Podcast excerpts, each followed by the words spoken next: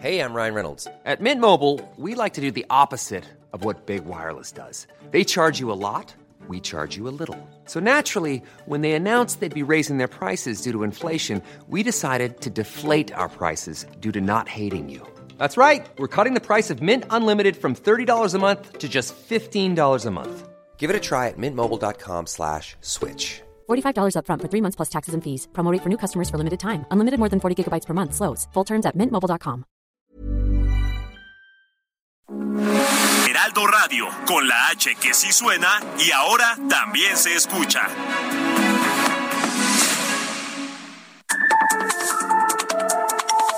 De norte a sur, las coordenadas de la información.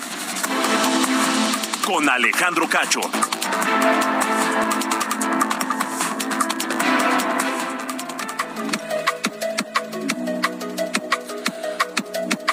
Son las 8 de la noche en punto, tiempo del centro de la República Mexicana. Muy buenas noches y bienvenidos. Bienvenidos a De Norte a Sur, este miércoles 20 de julio de 2022.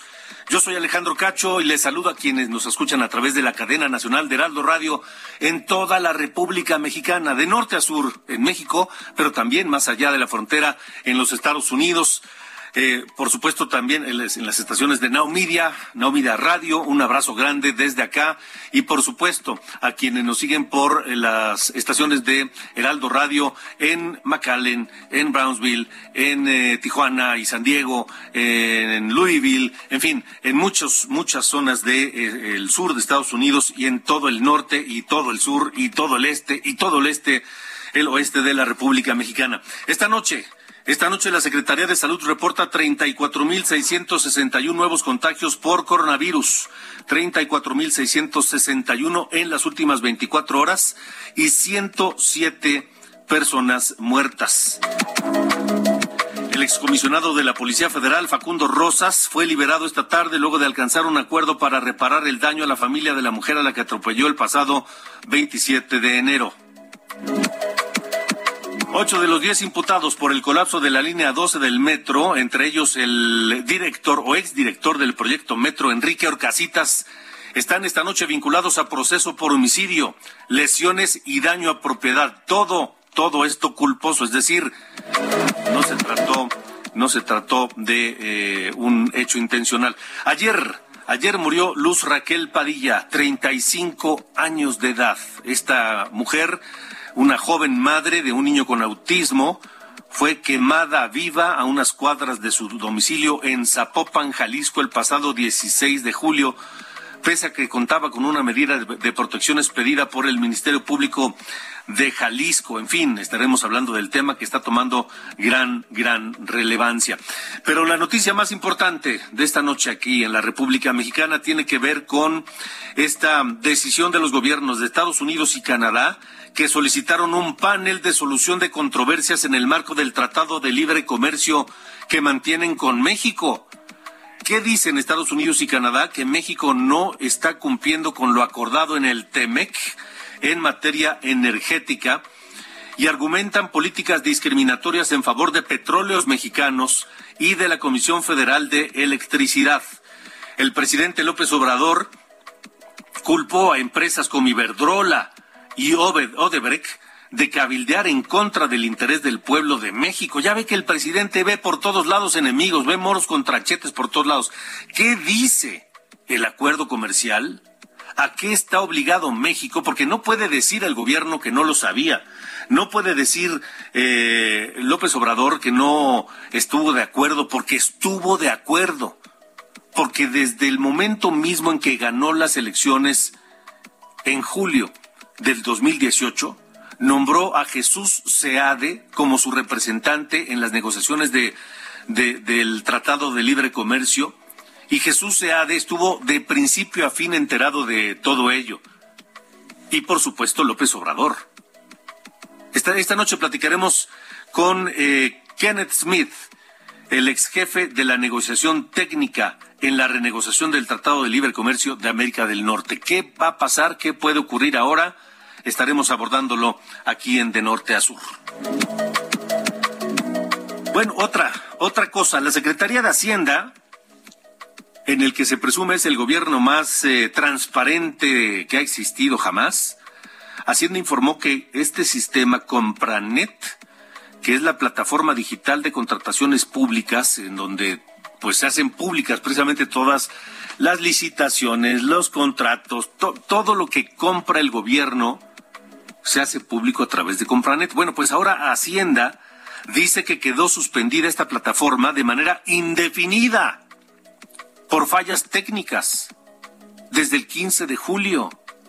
O sea, usted, yo y cualquier interesado, pues no podremos enterarnos a través de Compranet, como venía ocurriendo, de en qué gasta el gobierno el dinero de nuestros impuestos. Sobre, esta, sobre esto hablaré aquí en De Norte a Sur con Fernanda Avendaño, coordinadora anticorrupción del Instituto Mexicano para la Competitividad, del IMCO. Integrantes de la Junta de Coordinación Política de la Cámara de Diputados aprobaron eh, que eh, del 26 de julio al 25 de agosto se realice el Parlamento abierto sobre la reforma electoral que propone Andrés Manuel López Obrador.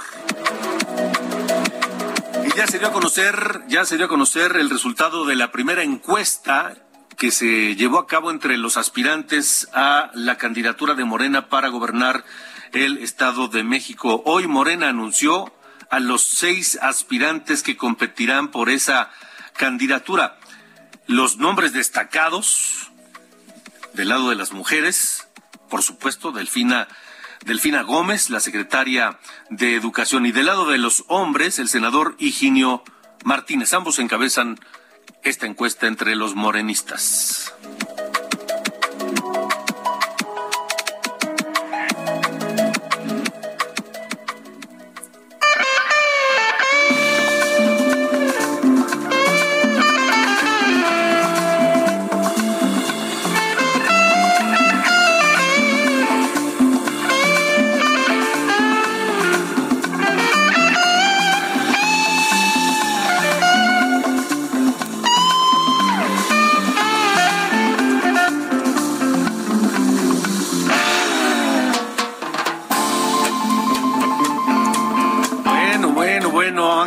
Arellano, mi querido productor, que ayer tuviste a Queen, mi banda favorita de rock, y hoy tienes a mi otro favorito, que es ni más ni menos que Carlos Santana, mi querido. Así es, Santana, lo reconociste, ¿verdad, Alejandro? Muy buenas noches. Esto inconfundible esa guitarra de Santana. Exactamente, pues este 20 de julio eh, está cumpliendo 75 años, nació en Autlán de Navarro, allá en Jalisco.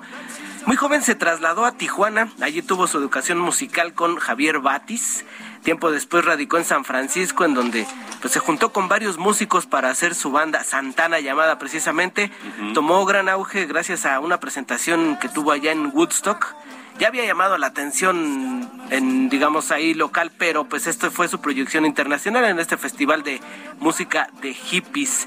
Hace dos semanas, por cierto, sufrió un desmayo, no sé si te enteraste. Sí, hombre, ¿cómo no? Tuvo un agotamiento por calor, se lo llevaron al hospital y pues todo en orden, por, por fortuna. Esta se llama Black Magic Woman, es una canción publicada en el álbum Abraxas, el segundo de su carrera. Pero sí sabes que no es original de él, ¿verdad? Es una canción de Fleetwood Mac. Sí, sí, sí, sí. Vamos a escucharla si te parece, sí, por supuesto. Venga. Yes, I got a black magic woman, got me so blind I can't see. That she's a black magic woman and she's trying to make a devil out of me. Pero ¿sabes qué? Santana se la robó completita. Pero por supuesto, la verdad yo, yo te iba a decir, pero nos quedamos con la de Santana, ¿no? Sí, no, hombre, digo, se la robó en el mejor sentido. Sí, no, pero tiene, tiene pues una cadencia, esa línea de bajo que sigue. No, este, esta de Fleetwood Mac, la verdad es que soy bastante cortada, pausada, pero esta. Digamos que es una más sin pena ni gloria. Sí, sí, sí, y esta, junto con también la, la canción de Oye, ¿cómo va? de Tito Puente, que viene en este álbum precisamente Abraxas pues ah, son unas de las representativas de Santana que por supuesto e, es, digamos una obviedad es guitarrista no pero hay guitarristas que cantan no Pero muy al principio de su carrera lo hizo, no, no acostumbra a hacerlo, más bien él se dedica a la guitarra y se alía con algunas bandas, con otros cantantes o con cantantes, digamos. Esta de, de Black Magic Woman pues es cantada por Greg Rowley, quien en ese entonces era su vocalista en, en la banda, que después ya, ya cambiaron de alineación, pero pues esta por supuesto queda allí para el recuerdo como de los primeros grandes éxitos de Carlos, de Carlos Santana. Y ha hecho grandes duetos. Sí, sí, sí, por supuesto. María María, Smooth, este Corazón Espinado. Con Maná, este, también hasta con el Tri cantó también, Virgen Morena. Y aquel solo de Tito Puente en Oye cómo va, que es Mira, me cuesta trabajo decir cuál es mi favorita de Santana, pero esa me trae grandes, grandes, grandísimos recuerdos. Oye, pero la de, la de Oye, ¿cómo va? de Tito Puentes, muy buena y, o sea, ahí se da un quien vive con, con la de Santana, ¿eh? O sea, la verdad es que son muy buenas interpretaciones las dos. Sí, sin duda, sin duda. Así es. Pues vamos también con otro personaje. A ver.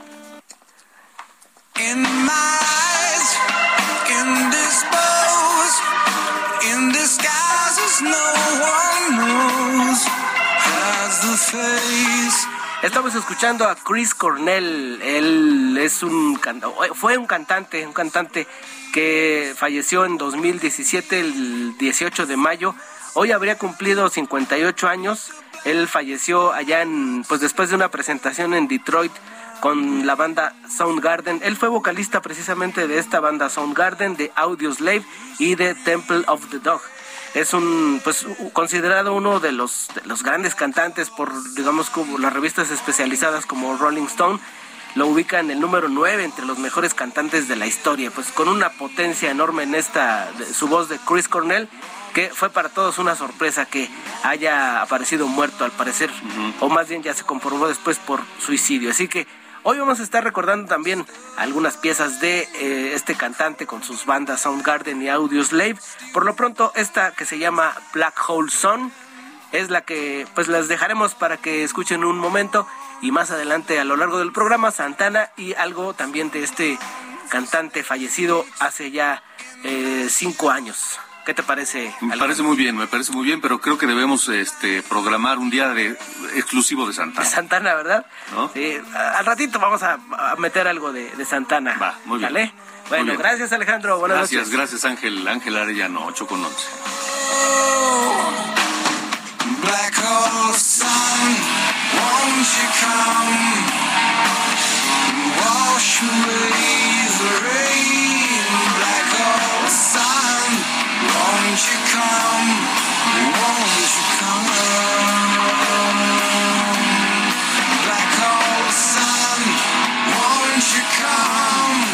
De norte a sur, con Alejandro Cacho. información porque recuerda el caso del médico que fue asesinado en Durango, un, médico eh, pasante que fue asesinado a sangre fría mientras recibía un, servicio en un hospital allá en Durango, el, pasante Eric Andrade. Ahora resulta que después de lo que dijo el secretario de Salud, en el sentido de que no veía necesidad de reubicar a todos los pasantes que estuvieran en zonas de riesgo, pues allá en Durango eh, todos, todos los médicos tomaron la decisión de no volver más. Ignacio Mendívil, te saludo, buena noche. ¿Qué tal? Muy buenas noches. Bueno, pues hoy hubo una reunión el secretario de Salud, el secretario general de Gobierno, el alcalde de Pueblo Nuevo, los médicos que trabajan en esa zona de, de la sierra, donde inicia la Sierra Madre Occidental, es un pueblo pues eh, forestal. Y bueno, pues anunciaron ahí que primeramente los seis eh, colaboradores que estaban en la misma hospital donde asesinaron a Eric eh, se dieron de baja, renunciaron, no quisieron saber más, es más, no han ido por la liquidación, no quieren nada, ya no quieren saber nada del sector salud, porque ellos se sienten verdaderamente defraudados porque nunca los apoyaron. Y bueno, pues ahí hubo varios acuerdos. Primero que se iban a colocar botones de pánico en cada unidad de médica, tan pequeña que sea, como un consultorio comunitario, como una clínica, como un hospital. Se comprometió también el gobierno del estado a tener policías estatales y municipales y pidió pues, la intervención de la Guardia Nacional para que esté pendiente de todo esto y buscar la manera de que tengan todo lo necesario para que puedan trabajar. Sin embargo, el Seguro Social pues eh, ya bajó de la sierra a los más de eh, 80 eh, eh, alumnos que estaban en lugares difíciles, de difícil acceso y que pudieran ser riesgosos. Ya están aquí en la ciudad de Durango y bueno, el sector salud habla de 90, total que bueno, se van a movilizar a 300 jóvenes que estaban haciendo su servicio social o prácticas profesionales, como también se les dice, en diferentes partes de los 39 municipios de este estado. Se concentrarán en Gómez Palacio y en la ciudad de Durango para protegerlos y ya verán qué, qué otra medida tomarán para poder cumplir con el ordenamiento legal para tener eso que es el servicio social, que es obligatorio para la, carrera de medicina y para otras más. Así las cosas aquí en Durango. De acuerdo, muy bien, estaremos atentos. Gracias, Ignacio. Buenas noches. Buenas noches. Hasta luego, buenas noches. Son las ocho con catorce. Me da mucho gusto saludar esta noche a uno de los hombres eh, que más sabe de las negociaciones eh, entre comerciales entre México, Estados Unidos y Canadá, luego de esta disputa que inició el gobierno de Estados Unidos, porque no está de acuerdo con las decisiones en materia energética que ha tomado el gobierno de Andrés Manuel López Obrador. Y yo no podía creer en la mañana cuando lo veía y lo escuchaba en la conferencia mañanera, la forma en que el presidente minimizó el tema con una canción de Chicoche. Este fue el momento. No, es lo que se conoce en el argot de la política exterior como lobby de empleados de Odebrecht, de Iberdrola, de algunos empresarios de aquí. Pero no hay en los empresarios estadounidenses ninguna inquietud. Tenemos diferencias por lo de Cálica, allá en Quintana Roo. Y con Talos no va a pasar nada. Pero ya se están frotando las manos. ¿No tienes a Chicoche? A ver. Vamos, espérese, porque está muy larga la conferencia esta. Tenemos tiempo.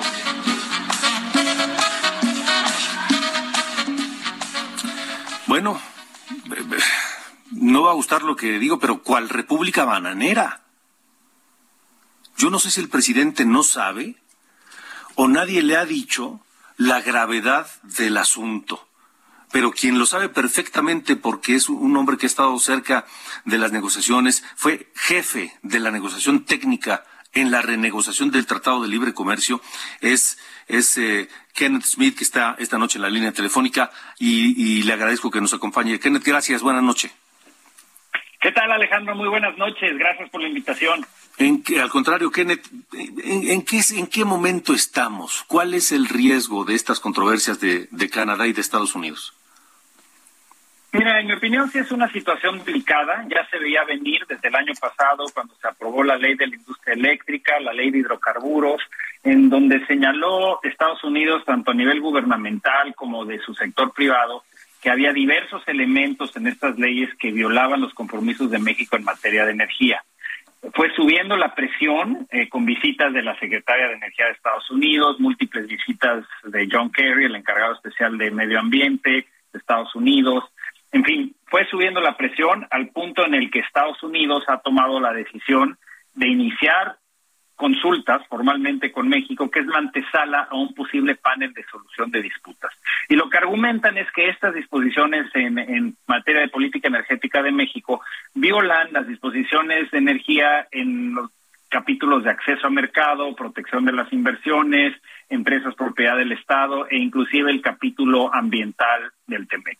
Entonces, se abre este periodo de consultas formales que dura 75 días, en donde a través del diálogo técnico y ministerial se trata de llegar a una solución. De no llegar a esa solución, Estados Unidos puede eh, eh, pedir un panel arbitral a través del cual, en una cuestión de seis, ocho meses a partir del momento en que empiece, eh, podría haber un fallo favorable a Estados Unidos y que pueda resultar en represalias comerciales sumamente costosas para las exportaciones de México. Eso, todo esto se puede dar en un proceso de entre nueve y doce meses. Entonces, sí es una situación delicada hay que tomar en cuenta que ya muchos analistas, incluyendo un servidor, habíamos señalado los problemas que había con estas leyes que estaba aprobando el gobierno de México y va a ser muy difícil argumentar que no se viola el TEMEC. Es claro dónde están las violaciones porque se limita la participación del sector privado cuando en el tratado claramente se incluyó el sector energético y se dio como acceso mínimo al sector privado de nuestros socios comerciales, lo que está plasmado en la reforma energética del 2013. Entonces, esa es la situación en la que nos encontramos hoy en día. Entonces, Kenneth, eh, Kenneth Smith Ramos, México sí está faltando a los acuerdos del tratado. ¿Cuáles pueden ser las consecuencias en caso de que luego de este panel eh, y si no hay un, un arreglo, vamos al arbitraje, al panel y, México lo pierde. ¿Cuáles podrían ser las consecuencias? Mira, para ponerlo en términos muy prácticos, hace un par de meses la representante comercial de Estados Unidos envió una carta a su contraparte de México señalando que la política energética de México estaba afectando por más de 10 mil millones de dólares a las empresas estadounidenses. Si, si nos vamos a un panel, Estados Unidos va a presentar los argumentos, cada una de las disposiciones que en su opinión se están violando en el TEMEC, cuáles han sido los actos de gobierno, leyes, regulaciones que estén causando este daño y van a poner un monto sobre la mesa. Esa carta de eh, la, embajadora Tai, la representante comercial, pues nos da una idea de los montos que va a solicitar en daños Estados Unidos. Y si el panel le da la razón, después de analizar los argumentos del, daño a las empresas, eh, independientemente de que no quede en 10 mil millones, pero punto que quede en la mitad, 5 mil millones, serían cifras eh, de sanciones comerciales nunca antes vistas. Y lo que puede hacer Estados Unidos es seleccionar los sectores de exportación de México más exitosos y subirle los aranceles, es decir, retirarle la preferencia arancelaria, que es un cero arancel, a los productos de exportación mexicanos y obviamente se van a enfocar o se enfocarían en los productos de más éxito. El sector agrícola, tomate, aguacate, agroindustrial como tequila, cerveza, eh, en, el, en, el industrial puede ser electrodomésticos, automotriz, acero, etcétera. Entonces, esos son algunos de los sectores que ellos podrían escoger para pegarle a las exportaciones mexicanas con un impacto muy importante, por supuesto, en los trabajadores mexicanos, en los exportadores. Entonces sí, es una situación delicada. Sí, sí, sí, muy delicada. Ahora, ¿esas medidas serían transitorias, serían temporales o sería permanente o, o habría el riesgo incluso de cancelar anticipadamente el tratado? Bueno, una vez que emita su informe final el panel con su recomendación, en el sentido de si está de acuerdo con los argumentos de Estados Unidos, Estados Unidos puede entonces imponer represalias si México no modifica las medidas. Es decir, el panel eh, señalaría qué medidas que ha implementado México son violatorias del acuerdo y eh, daría la instrucción o la recomendación de que México modifique esas medidas. Estados Unidos puede imponer las represalias y no retirarlas hasta que se encuentre una situación mutuamente satisfactoria, es decir, hasta que México retire o modifique las medidas. Entonces sí, pueden durar mucho tiempo. Hemos visto en otros casos este, a nivel internacional disputas que duran muchos años. Veamos el caso de la guerra comercial entre Estados Unidos y China, donde ni siquiera tienen un tratado de libre comercio, no pasaron por mecanismos de solución de disputas, simplemente Estados Unidos eh, las impuso arbitrariamente, pero ahí vemos un caso en el que eh, una vez que entras en una dinámica de guerra comercial, de sanciones comerciales, es difícil echarlas para atrás. Sobre todo en un sector donde no estás hablando de un solo producto, sino un sector en su totalidad que afecta a la competitividad de México y además en donde la solución que se vislumbra sería cambiar radicalmente o desechar la ley de la industria eléctrica y la ley de hidrocarburos, que es una pieza fundamental de la política del presidente López Obrador. Entonces, no se ve una solución fácil eh, que, se pudiera dar en los próximos dos meses que durarán más o menos estas consultas. Ahora, el, tema podría irse para largo y tal vez eh, la, la resolución no la conozcamos antes de que termine este gobierno, ¿no? Mira, en los casos en particular Estado-Estado, como está estructurado en el TEMEC, sí es probable que de iniciar las consultas ahora como se está dando, si no se resuelve en dos meses y medio, te tardas después más o menos un mes o dos en echar a andar el panel, es decir, en conformar eh, eh, eh la, lista de panelistas de quienes participarían y después más o menos seis, ocho meses de, discusión y análisis del panel, sí podríamos tener una solución para mediados del año entrante. Es decir, sí puede afectar obviamente a esta administración y obviamente sobre todo lo más importante es que afectaría a los miles y miles de trabajadores mexicanos que trabajan eh, de manera exitosa en los sectores exportadores de nuestro país. que ni la, que ni la, ni la deben ni la temen. De acuerdo, Kenneth, pues estaremos muy atentos eh, con este asunto. Ojalá que se llegue pronto a un buen arreglo. Por lo pronto, gracias y si nos lo permites, lo iremos comentando contigo. Muchísimas gracias, Alejandro, y estoy a tus órdenes. Igualmente, gracias, gracias. El maestro que quien, como le digo, fue jefe de la renegociación técnica del Tratado de Libre Comercio. 8 con 24.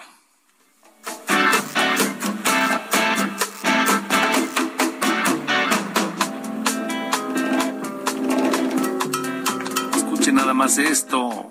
Carlos Santana y Tito Puente, uno de los clásicos. Oye cómo va. Súbele, mi querido Manuel.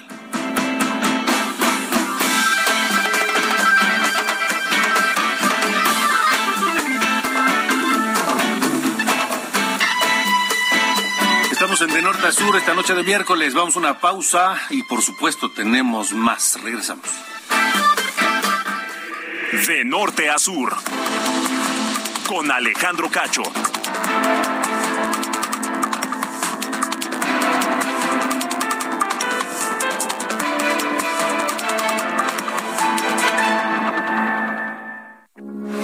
Heraldo Radio, con la H que sí suena y ahora también se escucha.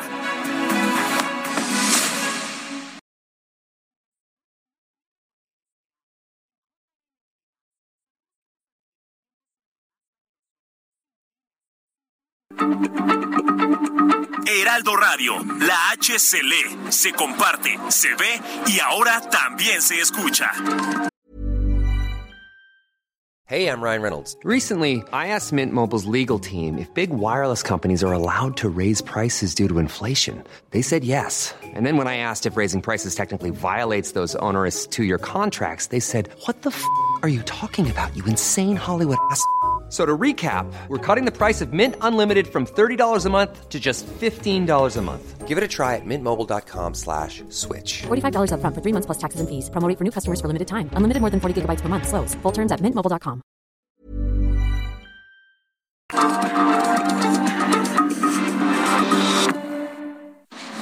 De norte a sur, las coordenadas de la información. Con Alejandro Cacho.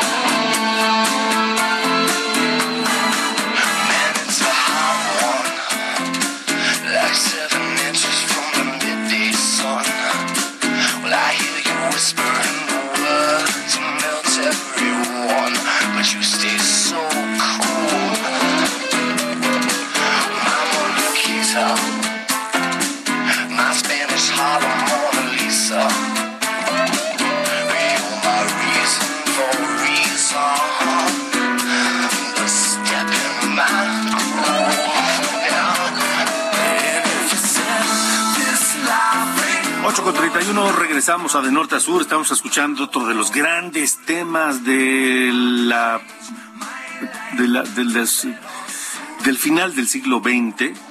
Es, esto se llama Smooth y es interpretado por Rob Thomas, acompañado por supuesto por Carlos Santana.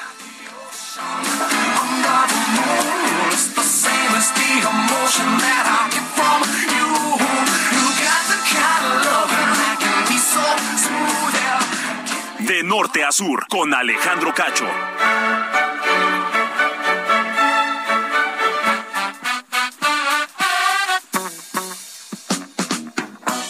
¿Qué pasó, mi querido Carlos Allende? Sir Allende, ¿cómo estás? Todo bien, aquí escuchando al tocayo, mano, anchándose sus, sus riffs.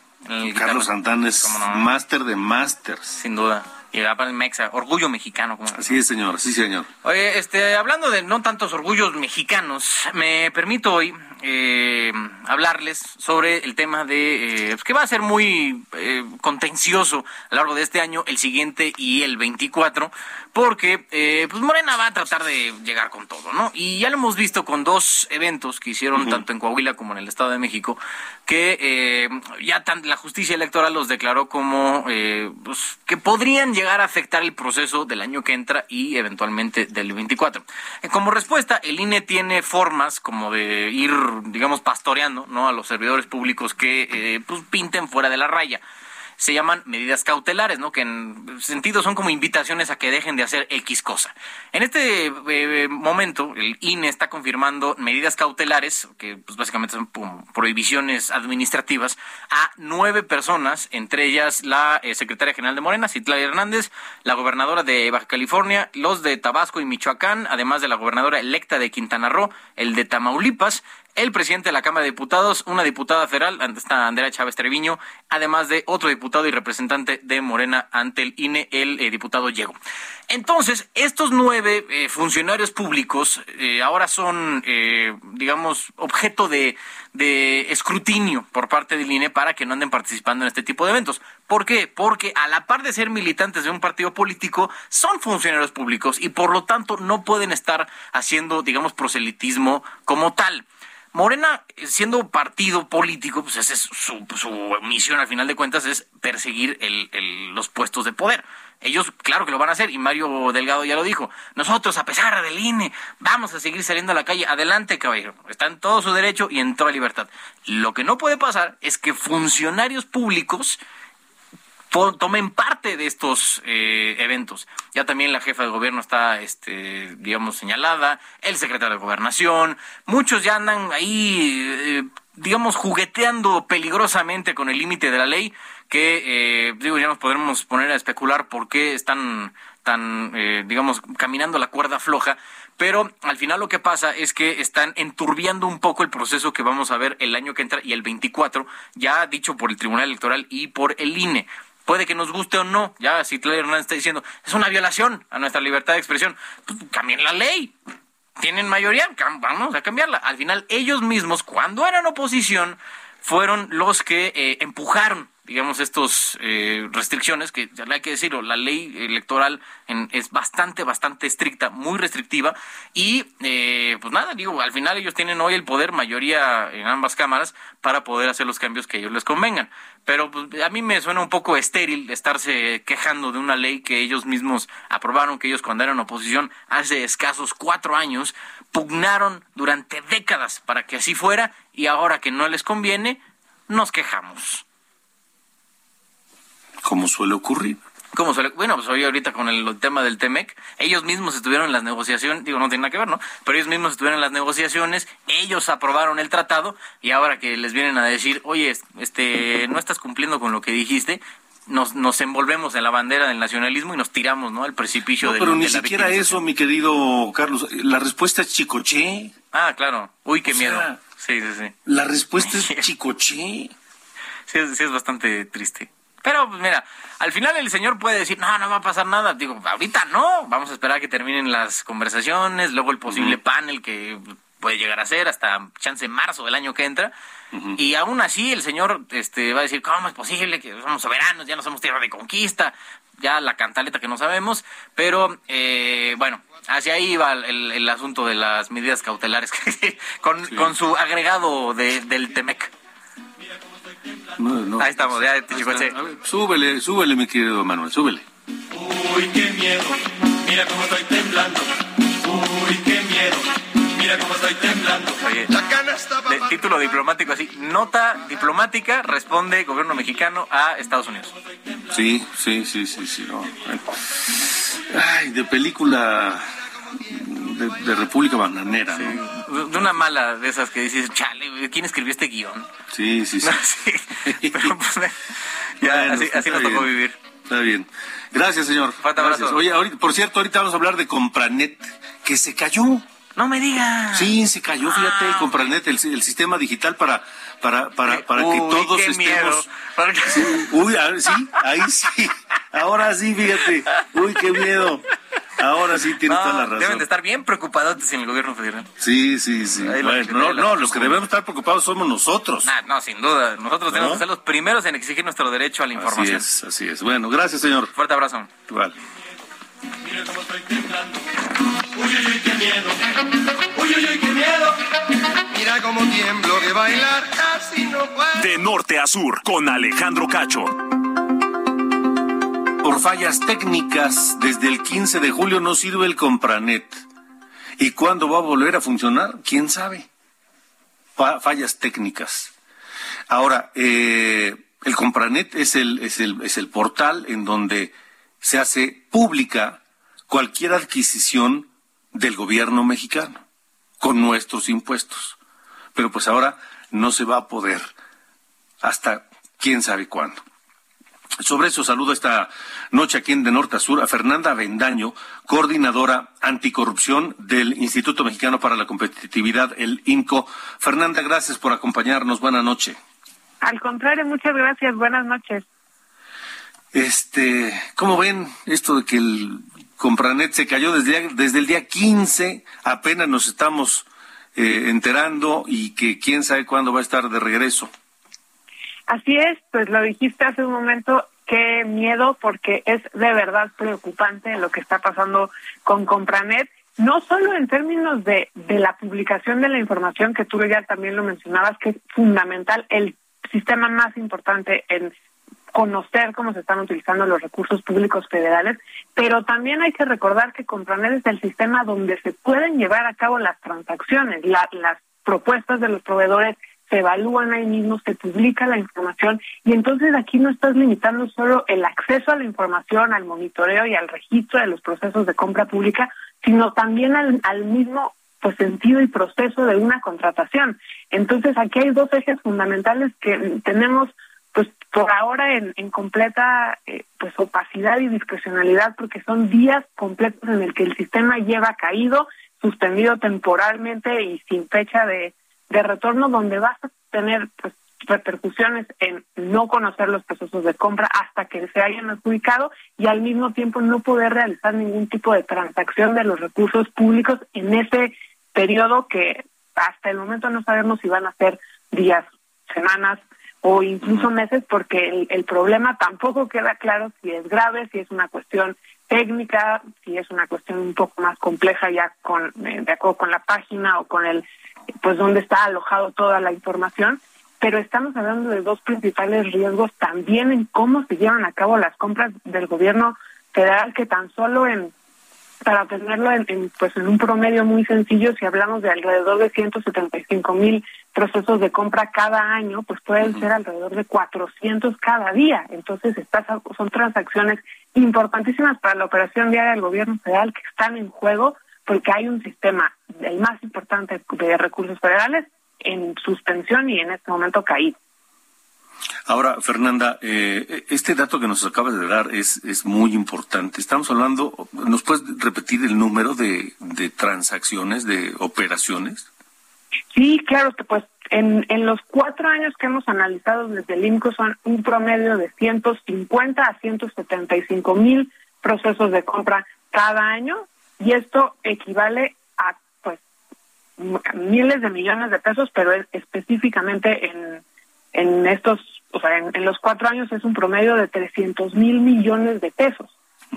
Cuando hacemos un promedio sencillo, aunque puede haber días donde haya más transacciones, pues son 400 transacciones diarias de más de 270 instituciones federales que se realizan en buena medida en el sistema de compras que es ahorita Fernanda, estamos platicando esta noche aquí en De Norte a Sur eh, con Fernanda Avendaño, coordinadora anticorrupción del Instituto Mexicano para la Competitividad. Fernanda, ¿hay un promedio de, de, dinero, un promedio de monto de, por cada operación que hace el gobierno? Sé que las cantidades son enormes, algunas, otras no tanto, pero para darnos una idea de estas 400 diarias que se llevan a cabo que nos platicas, tener más o menos una idea, un promedio. Sí, claro que sí, pues varía un poco en el con justo en el último año en 2021 hablamos que de los 173 mil contratos que realizó el gobierno federal, el importe promedio era de dos millones setecientos veintiocho mil pesos. Entonces, ese es más o menos la el importe promedio de un contrato. Claro que conocemos aquellos que son de mucho mayor monto, como las grandes obras o servicios de obra pública, y algunos que son eh, pues, adquisición de bienes que pueden tener eh, menor monto, pero el promedio era alrededor de dos millones. En 2020, por ejemplo, también para pues un poco dar el contexto, ese importe era un poco mayor de 3 millones, eh, en buena medida también porque hubo mayores compras, en mayor monto destinado a compras públicas en este año, pero estamos hablando de, ese, de un promedio de 2 millones de pesos, de 260, a veces 270 instituciones federales que realizan compras diarias a través del sistema de Compranet y que involucra desde la primera, el primer paso que es publicar pues qué se necesita, cuáles son las condiciones, hasta el fallo de adjudicación y también el, inicio del contrato. Toda la transacción se puede realizar a través de Compranet y en este momento queda suspendida esa operación. Y habrá operaciones de 50 mil, 40 mil, 80 mil pesos y habrá operaciones de cientos o miles de millones de pesos. Exactamente, en Compranet vemos desde las compras diarias que pueden ser adquisición de pues material de oficina, de equipo de, trabajo, que a lo mejor son compras menores, pero también vemos las grandes compras de, vacunas, de alguna eh, operación o servicio de mantenimiento de un puerto, de alguna obra de infraestructura, como puede ser del mismo Tren Maya o de, de Fonatur Infraestructura. Es absolutamente todas las transacciones por arriba de un monto mayor a los 300 mil eh, pesos que sean con recursos federales se realiza a través de Compranet. Y ahora pues las instituciones se ven en un eh, problema que es ya no pueden en este momento registrar Compranet, registrar las compras a través de Compranet y al mismo tiempo ciudadanía, los mismos órganos internos de control, los medios de comunicación no podremos conocer cómo van estas compras hasta que se reanude el sistema que de nuevo no sabemos cuándo va a ser. O sea, esta interrupción del Compranet no impide que se sigan haciendo esas compras todos los días. Exactamente. De hecho, hoy eh, publicaron que no solo se, no se impide, sino que se deben realizar de manera presencial. Entonces, a partir del miércoles, hoy 20 de julio, los procedimientos deben ser realizados a través de, de de, presencia, pues tienen que realizar, publicar las convocatorias en el diario oficial de la Federación, pero todos los procesos se van a hacer de forma presencial, lo cual pues sin duda alguna va a complicar mucho el monitoreo. Y el objetivo es que una vez que se reanude estas compras regresen a Compranet, las vuelvan a capturar eh, de forma pues un poco tardía una vez que ya se realizaron, pero que no por, por, obvias razones de la operación de la institución, no pueden dejar de realizarse y serán presenciales. De acuerdo. Ahora, eh, por último, Fernanda, em, habrá que poner mucha atención, mucho cuidado, eh, una revisión exhaustiva en las operaciones que se lleven a cabo del 15 de julio hasta el momento en que, pues, vuelva a funcionar el Compranet, ¿no? Sin es un hoyo negro. Sin duda alguna. De por sí los riesgos de corrupción en una transacción electrónica existen, puede haber ciertos riesgos, no, tanto por la interacción presencial que se da, sino también por el incumplimiento de la ley, por la falta de competencia. Lo hemos monitoreado desde el INCO y los riesgos de corrupción hasta antes de, este, de esta caída existían. Ahora, con un elemento o dos elementos de complejidad adicional, que son la falta de transparencia y que sean a través de procesos presenciales, sin duda aumentan los riesgos de corrupción, pero también los riesgos de ineficiencia y de falta de, de, acceso de manos que tengan las mismas instituciones para llevarlos a, a, a, buen puerto. Es decir, es difícil que un procedimiento presencial o con la cantidad de procedimientos que se deben hacer ahora de manera presencial, las instituciones tengan forma de realizarlos de la mejor manera con un uso eficiente de los mismos recursos. Pues Fernanda, Fernanda Bendaño, gracias por haber estado con nosotros en De Norte a Sur. Estaremos muy pendientes del momento en que regrese con Pranet y supongo ustedes más para echarle un vistazo a todo lo que haya ocurrido en este, en este lapso, en este túnel negro del tiempo en que Compranet no ha estado ni estará en, en operación. Y lo comentaremos, Fernanda, si te parece. Con mucho gusto estaremos pendientes y en cualquier momento que esto se reanude valdrá la pena revisar cómo fue la operación de los procesos de compra. Sin duda. Fernanda Bendaño, gracias. Al contrario, gracias. Buenas noches. Buenas noches, 847. De norte a sur, con Alejandro Cacho. Vámonos a Nuevo León. Nuevo León que está... Está, está atravesando momentos complicados por el tema de la sequía y el gobernador de Nuevo León también anuncia un programa de incentivos de empleo. Daniela García de Heraldo Radio Nuevo León. Te escuchamos. Buenas noches y un saludo a todo Monterrey y su área metropolitana donde llega Heraldo Radio. ¿Qué tal Alejandro? Muy buenas noches. Pues sí, de hecho, la situación se ha complicado en cuanto a lo social aquí en Nuevo León porque cinco personas fueron detenidas tras manifestaciones y bloqueos que se han realizado en los pasados días y horas en la carretera nacional a la altura del municipio de Montemorelos por habitantes que buscan evitar que se utilice agua del río Pilón para la zona metropolitana. Desde el pasado fin de semana se han registrado estas manifestaciones y bloqueos en la vía federal que finalmente pues derivaron en la detención de cinco personas por las autoridades por actos de violencia contra elementos. Lo que informó la autoridad Alejandro es que elementos de fuerza civil arribaron para apoyar a las instituciones policiales municipales para contener a las personas que estaban obstruyendo el libre tránsito de la vía. Los uniformados trataron de persuadir y dialogar con los manifestantes en la zona, sin embargo, hicieron caso omiso ante los comandos verbales e incitaron a la agresión de acuerdo a lo que informó la autoridad. Se reveló que en la disputa cuatro mujeres policías resultaron lesionadas con golpes, mordidas y con ahorcamiento. Ante estos hechos se procedió a realizar la detención de cinco personas. Se informó que José, José N. y Daniel N. fueron detenidos por resistencia particulares, Guillermina N. Jennifer N. y Lisbeth N. fueron detenidas por delitos contra instituciones oficiales y servidores públicos, lesiones e interrupción a las vías de comunicación. Fueron trasladados a la CODE Sur, a la CODE Zona Sur para su puesta a disposición ante la autoridad competente. Pero hay que mencionar el otro lado también, Alejandro, porque tenemos una historia interesante. Isis Contreras, al igual que muchas mujeres jefas de familia neolonesas, pues dicen, se han visto favorecidas con el apoyo que el gobierno a través de servicios de agua y drenaje de Monterrey está brindando ante esta emergencia por la crisis que enfrenta la entidad. Ella, de la colonia Guadalupe Chávez, en el municipio de Guadalupe, acudió igual que sus vecinos para recibir el vital líquido que fue proporcionado por las pipas que a diario distribuyen a través de la mesa de control y monitoreo instalada en los servicios de agua y drenaje de Monterrey. Narró que pues fue eh, agradecida por el apoyo proporcionado. Hay que mencionarlo, esta mesa de control y monitoreo instalada en coordinación con el Estado, municipios y corporaciones de auxilio proporciona el apoyo a los sectores afectados por la falta de suministro del vital líquido. Y finalmente, Alejandro, pues tú comentabas, se anuncia hoy la vía de ingreso y trabajo.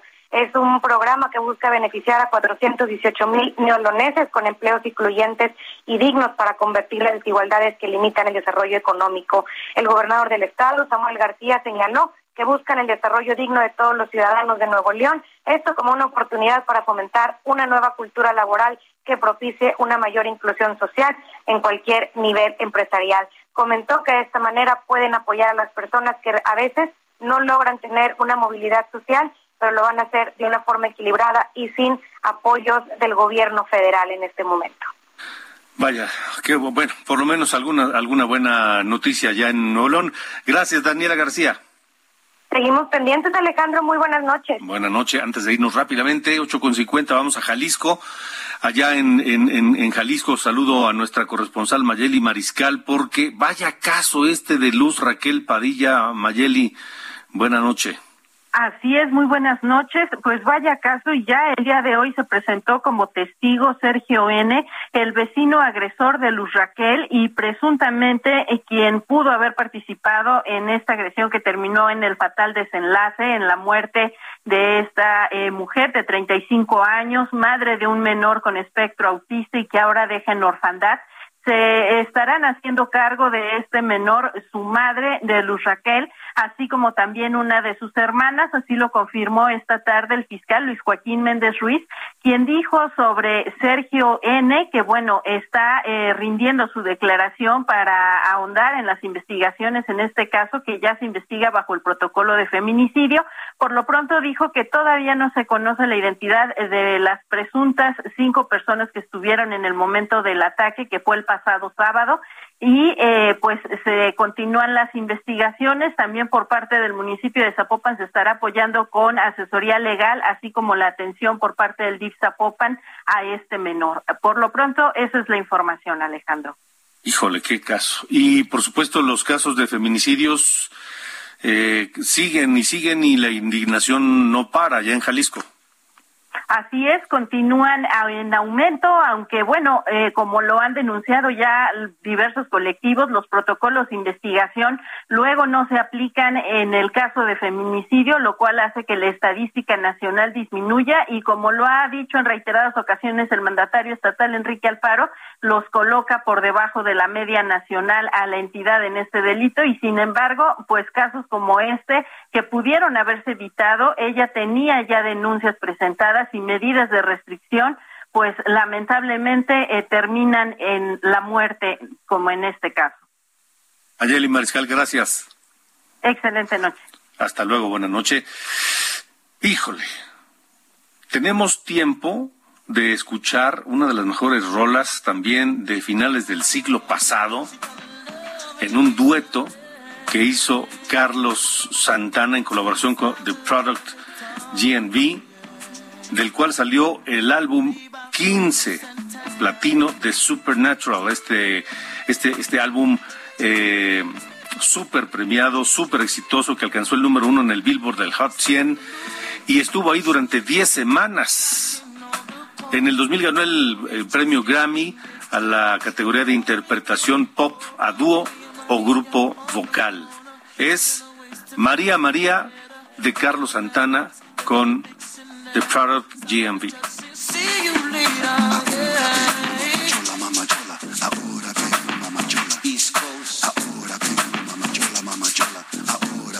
María, María. West Story. Growing up in Spanish Harlem.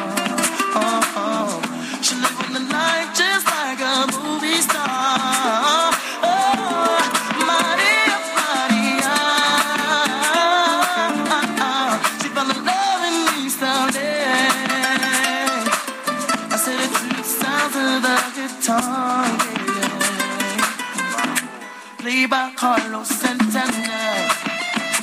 Con eso nos vamos. Muchas gracias por habernos acompañado en De Norte a Sur. Yo soy Alejandro Cacho y lo espero mañana a las 9 en Heraldo Televisión, en esta mañana. Y en la noche, por supuesto, aquí en Heraldo Radio. Hasta luego.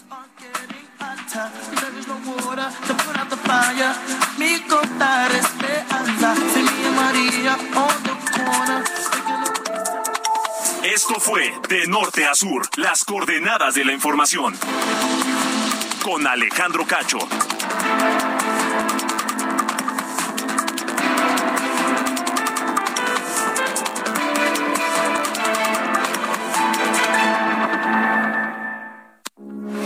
Heraldo Radio 98.5 FM, una estación de Heraldo Media Group. Transmitiendo desde Avenida Insurgente Sur 1271, Torre Carrachi, con 100.000 watts de potencia radiada. Heraldo Radio, la H que sí suena y ahora también se escucha.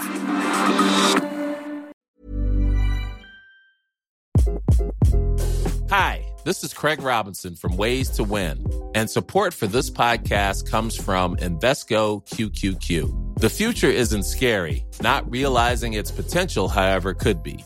Just like on the recruiting trail, I've seen potential come in many forms as a coach. Learn more at Invesco.com slash QQQ. Let's rethink possibility. Invesco Distributors, Inc.